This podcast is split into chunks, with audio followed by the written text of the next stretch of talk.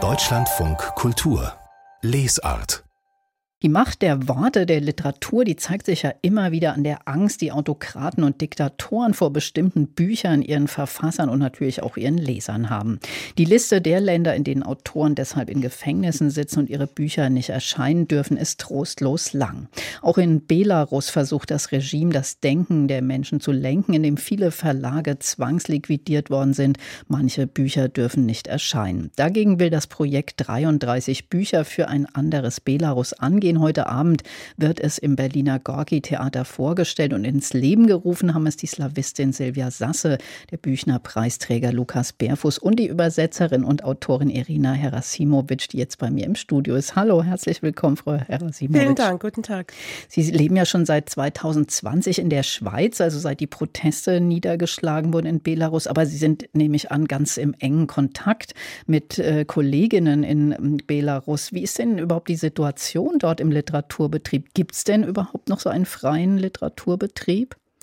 Es gibt äh, niemand, der oder die ungestört arbeiten kann, aber es gibt gleichzeitig viele Schattenzonen, wo trotzdem etwas passieren kann, auch wenn das nicht sichtbar äh, werden kann, weil das schlichtweg gefährlich ist. Und dagegen äh, soll dieses Projekt jetzt anarbeiten, dieses 33 Bücher für ein anderes Belarus. Was ist die Idee dabei? Was sind das für Bücher, die da quasi gerettet werden sollen?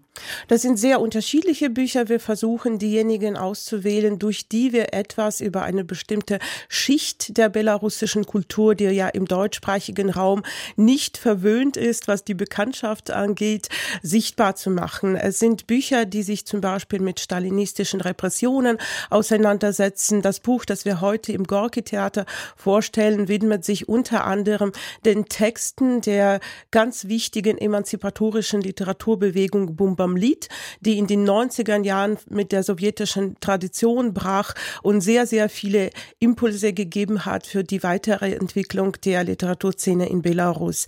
Es sind aber auch äh, Gedichtbände, es sind Kinderbücher, weil Belarus belarussische Sprache auch unterdrückt wird und es ist ganz wichtig auch für kleine Kinder oder für Jugendliche Texte Qualität qualitätsvolle Texte ähm, zu ermöglichen.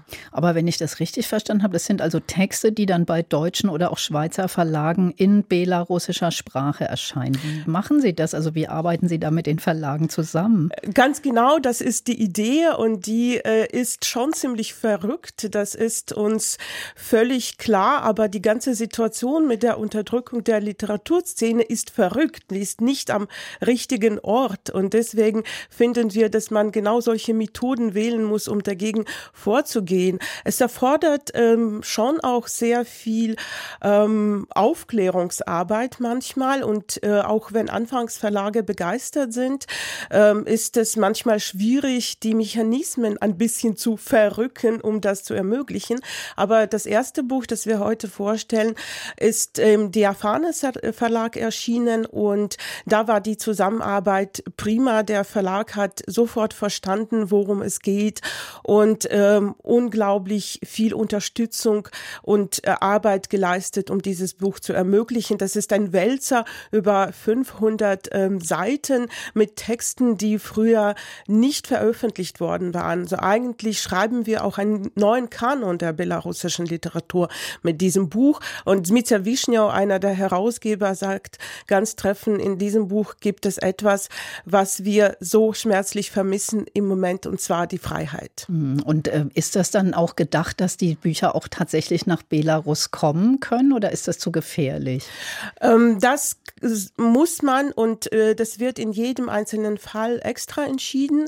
Ähm, wer will das Buch bekommen, äh, der oder die bekommt das auch vom Verlag zugeschickt, äh, kostenlos.